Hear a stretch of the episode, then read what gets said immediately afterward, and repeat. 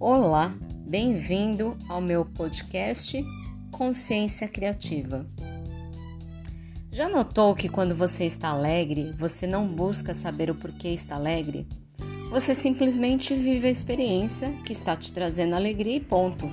Está tudo ali disponível para você. Você se envolve em desfrutar e não em resolver alguma coisa. Por que você não faz isso quando se sentir triste também?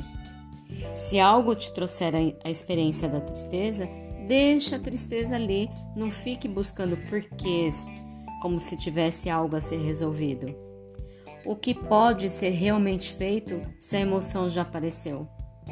Observe o quadro como um todo e veja que, como na experiência da alegria, tudo também está ali diante de você.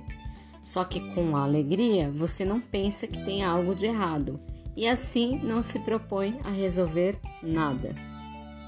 Se você não se agarrar na tristeza como uma missão a ser resolvida, ela vai passar exatamente como passou a alegria que você sentiu em uma determinada experiência.